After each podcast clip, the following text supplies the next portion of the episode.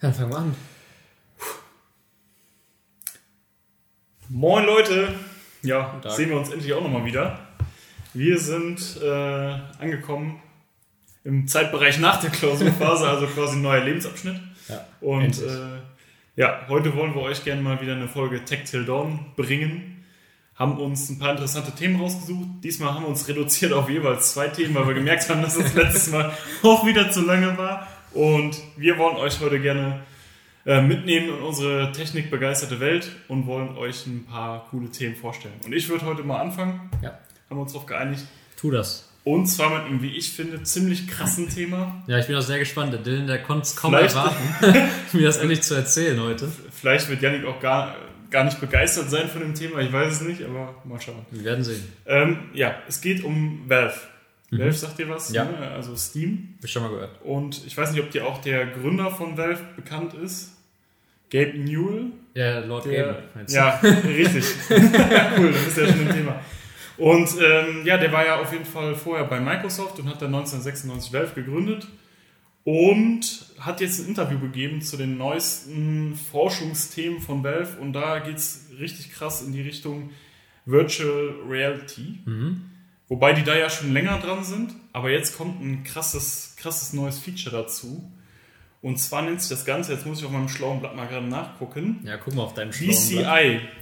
Und BCI heißt Brain Computer Interface. Ach, BCI. BCI. Ah, okay. Mhm. Genau. Was habe ich gesagt? Na, Ich habe wie verstanden. Achso, alles klar. Und zwar ist das eine neue Technik, um eine Verbindung zwischen dem Gehirn, dem Körper und Mixed Reality Apps zu erstellen Okay. Oder herzustellen. Und Mixed Reality Apps sind quasi Apps, die ähm, Daten nutzen, die aus dem Hirn oder vom, oder vom Körper ausgelesen werden und daraus quasi verwertbare Sachen machen oder irgendwelche Anwendungen daraus generieren. Also ganz offen. Also Okay. da gibt es ganz viele Themen. Und das hört sich jetzt erstmal vielleicht ein bisschen verrückt an, aber er hat ähm, bekannt gegeben, dass sie halt daran momentan forschen und dass es im Gegensatz zu dem ähm, Thema Neuralink äh, von Musk Mhm. nicht durch einen Chip funktioniert, der eingepflanzt wird, sondern tatsächlich erstmal durch einen aufsetzbaren äh, Helm, sage ich mal so in Okay. die Richtung. Und das, das Krasse an dem Ganzen ist aber einfach, der will nicht nur in die eine Richtung gehen, dass er quasi Daten auslesen will, also Emotionen auslesen. Es geht in erster Linie darum, Emotionen auszulesen, Ja. für Videospiele zum Beispiel, sondern soll auch in die andere Richtung gehen. Das heißt, man will auch wie eine Festplatte im Hirn was schreiben können. Das wäre auch, wo wir gerade eben über die Klausuren gesprochen haben. Ja, wäre schon krass. Wäre es doch schön. Ähm, es geht aber viel mehr darum, Emotionen zu erzeugen im Hirn. Okay.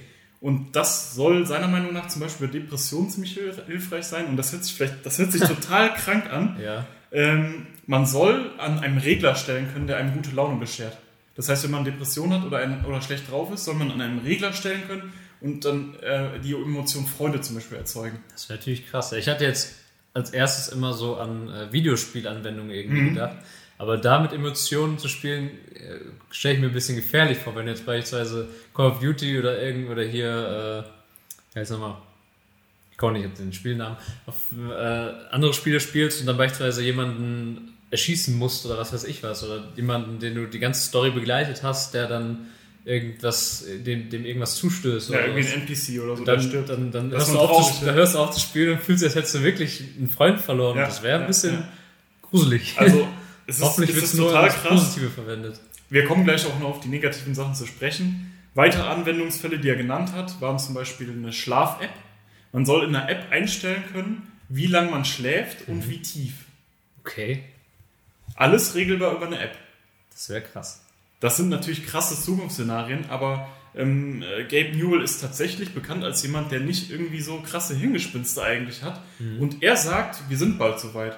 Haben die da schon irgendwie prototypisch Die haben oder? anscheinend, also die sind momentan schon in der Lage, ähm, zum Beispiel Sachen wie Motion Sickness bei VR-Anwendungen vollkommen zu eliminieren über diese Anwendung, über dieses Das BCI. Das Okay. heißt, man kriegt nicht mehr diese Motion Sickness, wenn man länger, also Motion Sickness zur Erklärung für euch, einem wird einfach schlecht, wenn man länger so eine VR-Brille aufhat und äh, manche Leute können das überhaupt gar nicht gut vertragen. Ja. So wie seekrank im Endeffekt. Ja, oder beispielsweise gibt es ja auch Leute, die dann im Auto sitzen oder aufs Handy gucken und denen dann schon schwummrig wird. Das ist ähnlich, Genau. ein ähnliches Prinzip. Genau.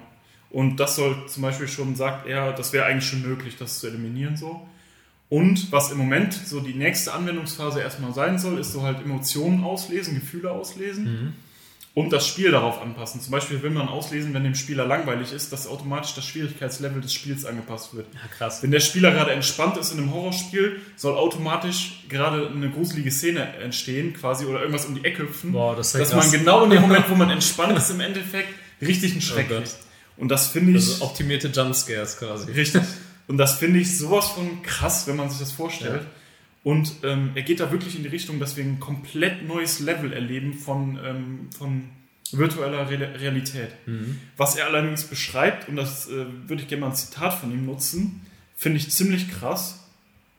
Und zwar sagt er, dass die Welt, wie wir sie kennen im Moment, uns nach diesen Erlebnissen in dieser virtuellen Welt oder mit, diesem, mit dieser virtuellen Steuerung der Gedanken oder der Emotionen, dass uns unsere Welt total farblos, grau und trist vorkommen wird, weil er sagt, man würde so krasse Erlebnisse schaffen können in dieser virtuellen Welt. Okay. Und da kommen wir genau dahin, wo ich sage, oh, jetzt wird's gruselig. Ich wollte gerade sagen. Weil, ähm, also so krasse Erlebnisse zu schaffen in einer virtuellen Welt, dass man in der echten Welt die Sachen gar nicht mehr so krass wahrnimmt, wie sie sind irgendwie oder so schön wahrnimmt, finde ich ziemlich gefährlich. Allerdings, ja. Wer weiß, vielleicht leben wir ja sowieso schon alle in der Simulation. Ja gut, dann wären wir jetzt beim Thema Matrix, da können wir uns natürlich drüber, drüber streiten. Also er trifft da generell ähm, sehr krass Aussagen. Er sagt, Zitat, die reale Welt wird nicht mehr der Maßstab sein, den wir für die bestmögliche visuelle Wiedergabetreue anwenden. Krass. Das musst du dir mal vorstellen, ja. Das finde ich, das Also, finde ich ein äh, bisschen, echt ein bisschen gruselig. Er sagt auch sowas, ähm, die Augen bei Menschen wären eine totale Fehlkonstruktion, weil wenn die einmal kaputt werden, könnte man sie ja nicht mehr benutzen. Das ist richtig. Und er sagt, das will er damit quasi umgehen. Also er sagt, man könnte selbst, wenn, wenn selbst für Blinde könnte man neue Realitäten schaffen, in ihr, Mhm. quasi virtuell oder in ihrem Kopf. Ja, das wäre natürlich cool. Also man denkt natürlich schnell bei so neueren Sachen an die Anwendung von äh, gesunden Menschen, dass die ihren Verstand oder wie auch immer noch erweitern oder ihr Erlebnis noch erweitern. Aber erstmal so Anwendungsbereiche, wie du sagst, jetzt bei Blinden oder sonstigen äh, Behinderungen oder sowas, ist natürlich ja erstmal gut, dann kann man denen das erstmal wiederbringen oder Richtig. zurückbringen. Der, der Hinsicht ist das natürlich was extrem Gutes. Ja, was natürlich dann direkt für, für Gedanken entstehen, und das ist auch in diesem Interview zur Sprache gekommen, ist, äh, dass man das natürlich auch missbrauchen kann, die ganze Technik. Ja. Das heißt, du kannst zum Beispiel Menschen psychisch foltern, ohne dass sie körperliche, Rück, äh, also körperliche Spuren davon tragen. Ja. Das wäre natürlich total äh, äh, krass, ne? Also, Ui, ui. Was da alles auf uns zukommt, ich weiß nicht, wenn es wirklich, ich, ich denke, dass es wirklich nicht so fernab der Realität ist, aber ich denke, dass es auch ganz, ganz starke Regularien geben muss, Ja, wenn sowas kommt, weil ich glaube, da steckt so viel Gefahr drin. Und das sagt er ja auch selber. Nur er sagt, wir zwingen ja keinen dazu. Äh, Wir haben schließlich auch nie jemanden gezwungen, das Telefon zu benutzen. So Ja, ja, das gut. So. Und er sagt auch, dass ähm, viele ähm, Sachen natürlich auch bedacht werden müssen, wie zum Beispiel Bugs. Was ist, wenn in einem Videospiel zum Beispiel ein Bug auftritt, Mhm. der den Spieler Schmerzen verursacht? ja. Weil der Spieler Schmerzen spüren kann durch das Spiel. Das Mhm. soll ja auch quasi dadurch simuliert werden. Man soll Schmerzen, Hitze, Kälte, alles spüren. Ne? Ui, ui. Was ist jetzt, wenn quasi die Schmerzen im vollen Umfang ähm, wiedergegeben werden? Mhm.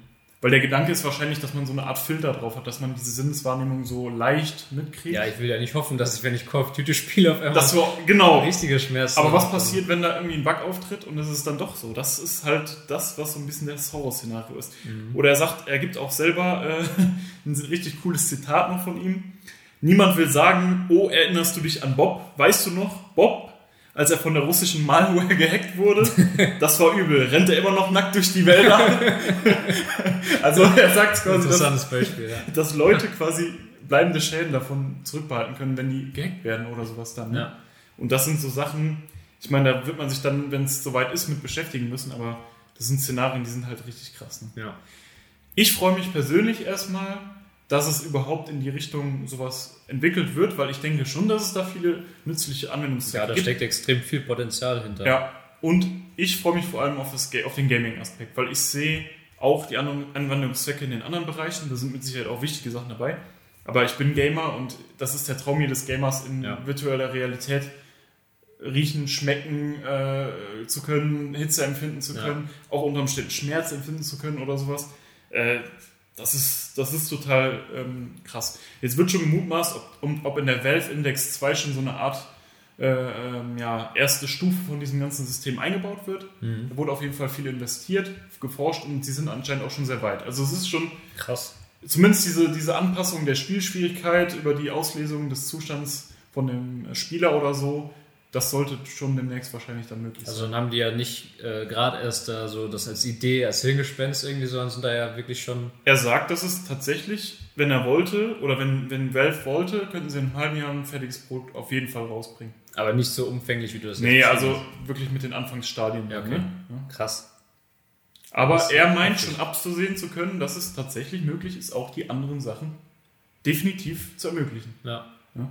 Heftig. Und das, das Krasse ist, es gibt viele große Visionäre, aber er ist eigentlich so dafür bekannt oder auch in dem Interview wurde gesagt, dass es nicht so rübergekommen ist, dass er sich so, dass er Hirngespinst hat oder so. Mhm. Sondern es fundiert schon irgendwo darauf, dass man da schon gewisse Erkenntnisse gewonnen hat, die darauf hindeuten, dass sowas möglich sein soll. Das ist äh, generell ein krass. sehr krasses Thema. Das ist sehr krass, ja. ja. ja. wenn ihr da irgendwelche Gedanken zu habt, dann äh, schreibt uns gerne mal was in die Kommentare dazu. Ich bin mal gespannt, wie, äh, wie das so in Zukunft noch weitergeht. Vielleicht können wir in ein paar Jahren, wenn wir dann immer noch Tech to Dawn machen oder äh, Tests machen, mal eins sowas ausprobieren oder so, aber wer weiß, wo das noch hinführt. Ich bin sehr gespannt. Ja, ich denke, da darf man auch sehr gespannt bleiben. Ja, auf jeden Fall. Ja, dann mache ich mal mit meinem äh, ersten Thema weiter. Ich kann natürlich jetzt nicht direkt so mithalten mit so einem krassen Thema, wie du das hast, aber ich finde, meins hat auch was Interessantes. Und zwar geht es darum, die Natur aus dem 3D-Drucker zu erzeugen quasi. Okay. Oder die Natur aus dem 3D-Drucker direkt rauszudrucken, sag ich mal. Und dabei geht es um das äh, Startup Hypergenic oder Hypergenic, wie auch immer man das jetzt aussprechen mhm. möchte. Ist tatsächlich ein Startup aus äh, München. Okay. Und die sind, also deren Hauptgeschäft besteht daraus, Software zu entwickeln, die äh, bestimmte Bauteile, äh, Strukturen oder auch ganze Maschinen erzeugen können diese Algorithmen. Mhm. Und diese Algorithmen benutzen quasi eine Digo digitale, digitale äh, Evolution. Das heißt, also du musst dir jetzt vorstellen, in der Natur sind die Sachen, die äh, Tiere, alles Mögliche ist ja durch Evolution entstanden und dadurch immer ja besser geworden. Hat sich immer weiterentwickelt. Hat sich immer weiterentwickelt, ja, genau. Okay. Und wenn du jetzt beispielsweise dieser, diesem Algorithmus sagen würdest, ja, das haben wir jetzt auch gemacht, da rede ich gleich drüber, äh, entwickeln wir jetzt mal ein Raketentriebwerk sondern wird dieses, diese Software halt irgendwie anfangen, so ein Triebwerk zu designen und würde dann immer mit unter verschiedenen Szenarien, die die natürlich dann dem Programm alles äh, erklären müssen, sage ich mal in Anführungszeichen. Das ist leicht dargestellt und das ist natürlich nicht so trivial, wie das jetzt Im klingt. Endeffekt so simulieren, Szenarien. Genau, zu, zu, simulieren und dann dementsprechend das Produkt immer wieder anzupassen. Wenn das jetzt merkt, ja, Mist, äh, das Triebwerk erzeugt an der Stelle zu viel Hitze, da muss ich vielleicht da noch einen Kühlkanal her äh, machen oder sowas. Ach krass, das soll selber merken durch, genau. durch Simulation, da könnte ein Problem vorliegen. Und dann das anpassen. Die Anpassung nehme genau. ich vor. Das heißt, die würden dann Alter. Evolutionsschritte direkt halt äh, simulieren und dann im Endeffekt ein Produkt halt äh, haben, was man ausdrucken könnte im besten Falle, was natürlich evolutionsmäßig dann schon das optimale Produkt wäre. Bei äh, Autos beispielsweise, da müssen wir durch, äh, also wir Menschen, die immer wieder versuchen und bauen, die Autos dann so anpassen, dass sie im Endeffekt dann so optimal sind, wie sie jetzt sind. Mhm. Diese Maschine könnte diese ganzen Schritte halt simulieren und dann direkt schon das optimale Produkt quasi ausdrucken. Also dann Boah. hatten die halt so ein äh, Beispiel gezeigt, da ging es halt wirklich um so ein Triebwerk. Ja. Und bei den Triebwerken ist ja normalerweise so ein Kanal drumherum, wo dann die Kühlflüssigkeit durchläuft, damit das Ding nicht einfach zerschmilzt, ne? weil das ist ja schon ziemlich heiß. So, bei diesem Triebwerk war äh, eine Besonderheit, dass der, die Software die Kanäle in so einem Schlangen, in so einer Schlangenlinie da drumherum geführt hat. Mhm. So, dann wurde halt einer dieser Designer wurde dann gefragt, ja, äh, warum ist das denn jetzt hier in Schlangenlinien? Und der Designer hat einfach mit den Schultern gezuckt. Ja, das scheint halt der optimalste, offenbar der optimalste, die optimalste Form zu sein, um das zu machen aber, aber was ich, was ich, da stellen sich mir direkt so viele Fragen. Ich finde das auch äh, definitiv genauso krass wie das erste Thema jetzt. ich finde, äh, das ist erstmal nur eine Einleitung dafür, was ähm, gleich noch kommt. Also, mir stellt sich als Ingenieur oder angehender Ingenieur direkt die Frage so, okay, er weiß ja gar nicht, warum die Software das jetzt so gemacht hat, aber Menschen sind ja so, die würden immer gerne auch die Erklärung für die Sachen so haben. Mhm. da denke ich mir so, wie krass ist es einfach, wenn die Software das selber so macht und der Mensch weiß ja gar nicht warum, aber es ist trotzdem vielleicht die optimale Lösung. Ja. Und was mich interessiert, wenn es wirklich unter Umständen dann Forscherteams gibt, die diese Lösung dann nachvollziehen wollen und nachprüfen, mhm. ob das möglich ist, ähm, quasi herausfinden, ob das wirklich eine optimale Lösung ist. Dann. Ja. Das würde mich richtig ja, interessieren. Das, was ich halt auch ziemlich cool dabei finde, ist, wir Menschen sind ja oftmals, wenn wir einmal was kennen, was funktioniert, dann sind wir oftmals so befangen in dieser ja, einen Lösung. Also es fällt uns extrem schwer, einen anderen out, Weg dazu zu gehen. Zu denken, genau. Ja. Und wenn, wenn diese Software halt so unbefangen ist, dann fällt es ihr vielleicht halt leichter, dann auch einen optimalen Weg oder ein optimales Produkt dann zu entwickeln. So, aber der eigentliche, worauf, äh, eigentliche, worauf ich dann hinaus wollte, ist nämlich dieser, äh, der, der das Startup mit gegründet hat. Der hatte eine Idee, der hatte sich, glaube ich, 2011 war das, habe ich hier eine, wie gesagt, also die, die Artikel, die verlinken wir uns natürlich, äh, verlinken wir euch natürlich immer wieder unten drunter. Da hatte er darüber nachgedacht, ja, warum sind die 3D-Drucker denn nicht so erfolgreich, wie sie sein könnten? Meistens mhm. werden, sind, der, sind die eher sinnvoll für so Prototypen zu drucken, weil die richtigen Produkte sind ja, ja günstiger, klar. nachher wirklich in so einer Form zu pressen oder so. Das stimmt, ja. Und dann hatte einer, mit dem er sich unterhalten hatte, dann hatte dann halt gesagt, ja, das wäre natürlich viel praktischer oder viel cooler, wenn man mit den 3D-Druckern einfach einzelne Atome drucken könnte. Weil wenn du dann nämlich einzelne Atome drucken könntest, könntest du theoretisch alles. Alles machen. Du könntest jegliche, ja, jegliches Material drucken, jegliche, alles könntest du drucken. Du könntest das Mikrofon einfach drucken mit den Materialien, die da drin sind. Du müsstest dann einfach nur die Atome genauso anordnen, damit das, äh, die Moleküle für die, für die äh, Materialien halt entstehen. Das, ist, das haben wir erstmal nur so als Spaß gesagt, ja. okay. haben dann aber die nächsten Tage halt ein bisschen weiter mal darüber nachgedacht. Und denen ist aufgefallen, dass man nicht unbedingt schon auf Atomebene, sondern auch ein bisschen höher schon denken kann. Und dass es theoretisch vielleicht sogar möglich wäre, dass in Zukunft irgendwann äh, wirklich halt so Sachen zu drucken einfach. Und dieses Startup, was wovon ich gerade eben erzählt hatte, das, äh, das ist der, nicht der Entwickler, der Gründer von diesem Startup. Und die denken halt auch über solche Lösungen schon nach. Und ob das in Zukunft nicht vielleicht mal möglich wäre, auch solche Sachen auszudrucken. Und dann wären 3D-Drucker natürlich schon ziemlich interessant. Da könntest du vielleicht auch einfach so ein Organ drucken, wenn du das gerade brauchst. Ja, da sind die auch gerade eh schon dran am Forschen, genau. glaube ich. Ne? Aber so Oder? brauchst du halt einfach nur die, die ganzen Atome und kannst damit alles. Kannst du einfach die Atome ganz, ganz einfach. und dann ist halt so fertig quasi. dann kannst du die Leber so entnehmen. Dann, ja, genau. Kannst du dann einbauen. ist natürlich ist, ist es nicht so einfach, wie ich das jetzt gerade sage. Ne? Ja, aber krass. Aber Ey, das ist voll Science Fiction, ne? Also die Idee allein schon ist das waren jetzt allein zwei Themen, die so krass die Vorstellungskraft sprengen, äh, dass man sich gar nicht kann man sich ja gar nicht richtig vorstellen, dass sowas irgendwann möglich genau. ist. Ne? Und es ist ja auch gar kein 3D-Drucker im ursprünglichen Sinne irgendwann. Genau, mehr. er sagte auch, die ja? normalen 3D, 3D normalen 3D-Drucker, die beschreiben ja eigentlich nur die Oberfläche. Richtig. Und Fläche. Ich habe ein bisschen Sprachfehler, ich kann nicht mehr richtig reden. Äh, und drucken dann der, die Oberfläche quasi aus. Und die würden aber jeden einzelnen Brösel von dem zu druckenden äh, Produkt quasi beschreiben müssen. Also die müssten ja wirklich jede oh, einzelne krass. Position. Akku leer beschreiben. Das ist nicht doof. Äh, nicht doof, das ist sehr doof. Das ist nicht doof. Mach einfach so auf. Äh ja. Aufnahme läuft. läuft. Dann sag man, läuft. Dann sagt man Bescheid. Gib Bescheid hier. Ja, du bist hier der Kameramann, du musst jetzt dich entschuldigen. ja. Hallo zurück. Meine Schuld. Äh, Akku ist leer gewesen. Ja. Ich hätte die Akkus mal ordentlich laden sollen. Zum Glück habe ich noch irgendwo einen gefunden, der noch äh, ein paar Balken hat. Also ja. können wir weitermachen. Ja, irgendwelche kleinen Probleme haben wir immer noch, ne? Ja. Wir waren bei irgendwelchen Brösel. Genau, ich war dabei irgendwelche Brösel. Also, äh, wir hatten, glaube ich, gesagt, normale 3D-Drucker beschreiben ja nur die Oberfläche und drucken die dann aus. Und hier müsste man natürlich jetzt jeden einzelnen Atombrösel quasi beschreiben, wie der Drucker das genau äh, anordnen soll und dann ausdrucken muss, ja. damit das auch im Endeffekt funktioniert. Also so einfach ist es wahrscheinlich nicht. Aber wer weiß, was, wenn, wenn die vielleicht hier deine Gedanken irgendwann auslesen können, können sie vielleicht auch alles aus dem 3D-Drucker rausdrucken. Das Kannst du dir direkt vorstellen, was du drucken möchtest? Genau, und dann zack. direkt fertig. Ja, das wäre natürlich schon spannend. Ja, was hast du denn so. als nächstes Thema für mich? Ja, das kommt jetzt gegen die ersten zwei Themen gar nicht an. Und zwar ist das total unspek unspektakulär, aber auch sinnvoll. Und zwar hat Bosch was Neues veröffentlicht für ähm, Fahrräder und für Motorräder. Und zwar Help Connect. Okay. Das ist ein neues Notfall Früherkennungs nee, nicht Früherkennungs Notfall Notfallbenachrichtigungssystem so, also früh erkennen kannst du das noch nicht. Also Ja, vorher sagen wenn du ja, cool. und das kann es jetzt noch nicht. Ähm, genau. Und das System ist quasi äh, so konzipiert, dass wenn du einen Sturz hast mit dem Fahrrad, mit dem E-Bike, mit dem Motorrad, dass das System automatisch die Rettungskräfte ähm, quasi kontaktiert, den Standort durchgibt, wo du bist. Und das ist das, was äh, interessant oder wo es interessant wird jetzt. Und zwar soll das System anhand eines Algorithmus und verschiedener Sensordaten, die es auslesen soll, ähm, soll das erkennen, wie schwer der Unfall war und schon erste Daten den Rettungskräften durchgeben, quasi, wie, sieht der wie sah der Unfall aus, was können für mögliche Verletzungen unter Umständen zustande gekommen sein oder, oder, oder.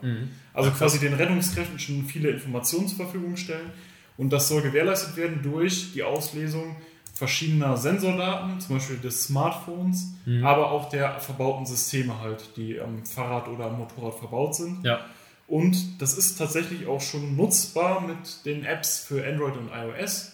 Das heißt, es ist im Frühstadium oder im Anfangsstadium jetzt schon nutzbar, zumindest diese Funktion der Benachrichtigung im Notfall. Also könntest du das dann quasi mit jedem Fahrrad aber dann verbinden. Ja, genau. Also Also- unabhängig, ob du jetzt eins von Bosch hast oder also ja, also Bosch-Motor verbaut ist oder ich, ich denke schon, dass das ein eigenständiges System dann Okay. wird. Also momentan ist natürlich äh, äh, groß im Thema die E-Bikes. Es stand auch im Artikel hauptsächlich für E-Bikes halt. Ja.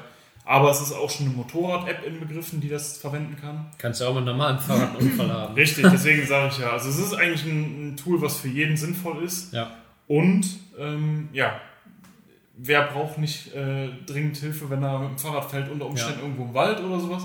Und es ist gerade auch gar keiner da, irgendwie einen Rettungswagen äh, Ziemlich gut. kann. Ne? Könnte ich meinem Vater mal ähm, empfehlen. Der fährt ja sehr viel Fahrrad Ja. auch alleine.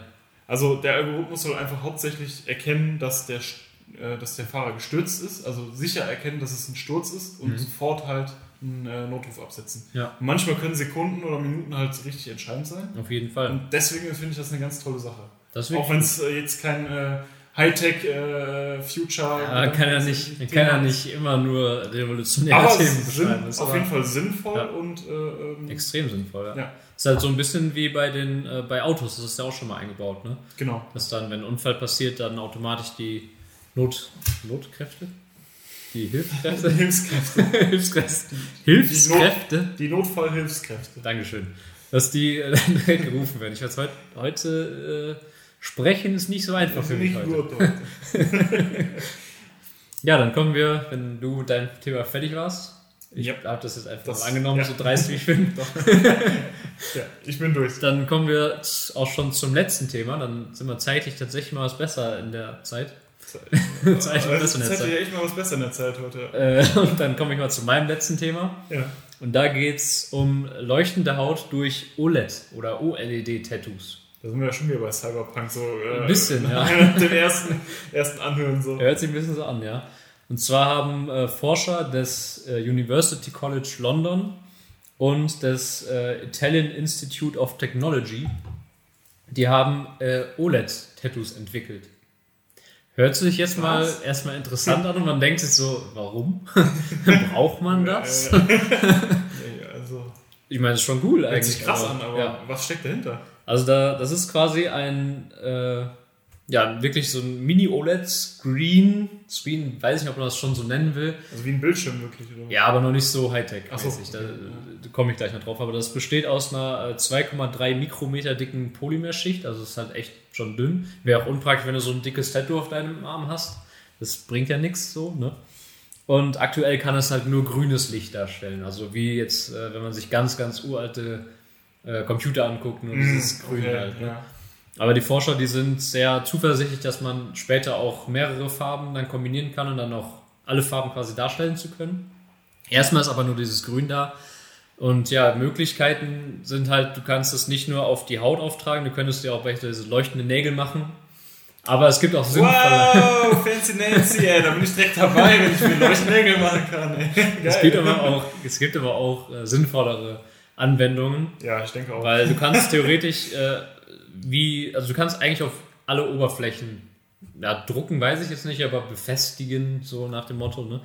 Und äh, Sachen, die die sich halt vorstellen könnten, die sie halt erwähnt hatten, waren, wenn du diese Tattoos noch mit Sensoren kombinieren würdest, könntest du jetzt beispielsweise bei einem Sportler, also bei einem Hochleistungssportler, könntest du den äh, Schweißausguss, ähm, nennt man das so, den, die, die Schweißmenge messen, die er halt äh, beim Sport erzeugt und der dann halt früh, okay. noch, früh noch warnen, bevor er, bevor es dazu kommt, dass der de dehydrieren könnte oder sowas. Ach, krass. Okay. Dass er halt genug trinkt. Nur durch so, so ein Marathonläufer irgendwie. Beispielsweise. Ja. Wenn du da in deinem Lauffluss mal bist, kann es ja schon mal vorkommen, dass du vielleicht dann vergisst. Dann durch ein grünes Licht oder sowas dann vielleicht sagen, ja, hier muss man ein bisschen trinken, trinken, Sonst ist Auch nicht sinnvoll so auf jeden Fall. Das ist sinnvoll. Eine andere Sache wäre beispielsweise, äh, du könntest dich vor Sonnenbrand warnen lassen, dass du durch Sensoren halt erkennst, wie viel Sonnen Strahlen dein, äh, deine Haut schon erreicht haben und dann dadurch durch ein Licht, das äh, dich irgendwie warnst. Okay. Oder eine andere Sache, die ich sehr interessant fand, wäre eine Möglichkeit, das auf äh, Obst beispielsweise anzubringen und durch Sensorik halt zu messen, ob das Obst noch genießbar ist. Weißt du zufällig, wie die Firma heißt? Nee. Das, also wie gesagt, das ging nur hier, das war ein Forscher aus der Universität, da gibt es noch keine ah, richtige krass. Firma hinter. Weil ich hab, bin tatsächlich in, in, in ein Unternehmen investiert, was tatsächlich genau solche druckbaren Displays entwickelt hat. Okay. Also die sind, die kannst du wirklich drucken mit einem Drucker. Mhm. Und ähm, es gibt da zeitgleich Firmen jetzt, die druckbare Solarzellen oder kleine Solarplättchen und druckbare Sensorik entwickelt haben. Okay. Und die wollen das nämlich auch genauso machen. Also deswegen finde ich das auch so interessant. Ähm, die wollen genau sowas machen, dass man zum Beispiel auf eine Fleischverpackung oder sowas so ein kleines Display drauf macht. Mhm. Ähm, mit dem man quasi erkennen kann, ist das Fleisch noch gut, ist das noch genießbar oder sowas. Ja. Dass man auch vorbeugt, dass man Sachen vorzeitig wegschmeißt, genau, weil man genau. denkt, sie wären nicht mehr gut oder sowas. Ja. Obwohl dieses dann einwandfrei anzeigen kann durch die verbaute Sensorik okay, das ist noch haltbar, das, kann, genau. das kannst du noch essen. Ja, da hatten das, genau so einen, so einen Anwendungsfall hatten die halt auch beschrieben. Ach, lustig. Bei einem Apfel oder bei einer Banane oder sowas, das kommt ja auch häufig vor, ja. wenn eine Banane ein bisschen braun ist, dann schmeißen die ersten Leute die einfach schon total weg. Obwohl die halt noch... Total Banane. Total Banane. Sorry. ja, okay. Obwohl die halt noch ohne Probleme genießen können. Ja, jetzt, ne? ja Und so Anwendungsfälle hatten die jetzt als äh, Ideen. Total cool. Finde ich, das ist, da muss es total hingehen. ja, so. das finde ich auch mega gut. Und natürlich eine Zeitung wie bei Harry Potter, wo sich diese Bilder so drin Das wäre natürlich noch cooler. Aber dann, ja. wo wir halt relativ schnell wieder halt ankommen, ist, wie beispielsweise aus der äh, Folge davor, wo ich äh, über die ähm, äh, Batterien. Äh, nee. Ah, mit, mit, mit Kontaktlinsen. Kontaktlinsen. ich meinte die Batterieproblematik. Genau, die Batterieproblematik ja. wäre eine, ein, eine Thematik natürlich und wo die halt auch noch Probleme haben, ist die Beständigkeit so ein bisschen. Also die sind noch ein bisschen, wenn du jetzt als Tattoo hast, sehr, äh, die gehen schnell kaputt. Ja. Also da ist noch nicht so viel Beständigkeit. Aber da kommen wir zum Beispiel zu dem Thema, was ich eben angesprochen hatte, mit diesen Solarzellen. Das sind wirklich so kleine Solarzellen, mhm. die sich irgendwie äh, auch drucken lassen auf Materialien. Das ist natürlich cool. Da kannst du dir selber so richtig rein krass ein Solartattoo. Ja, überleg dir mal, du hast eine Solarzelle auf dem Rücken oder so im Sommer und lädst dann dein Handy an dir. Das wäre geil. Okay. ja, aber wo machst du den USB-Port hin? Ja, okay, das können wir dann überlegen, wenn es soweit ist. Ne? Leute, macht euch gefasst. Ne? Nee, auf jeden Fall. 10, 15 Jahre, dann äh, sind wir so geht das. ungefähr ready. nee, aber ja, die, da hatten wir diese Folge ja mal so ein bisschen Cyberpunk-mäßige äh, Zukunftsthemen, sag ich mal. und Bosch. Obwohl, wer weiß, wenn in Cyberpunk vielleicht demnächst ein Fahrrad implementiert wird, vielleicht braucht man dann auch irgendwie so ein Kann sein, ja. Notfall-Help-Connect-System. Ne? Also, ja. Ja, Leute, heute sind wir tatsächlich zeitig durch. Zeitig mal was besser. Zeitig für uns heißt so ungefähr eine halbe Stunde jetzt. Ne? Und ähm, wir danken euch vielmals, dass ihr uns ähm, eure Aufmerksamkeit geschenkt habt.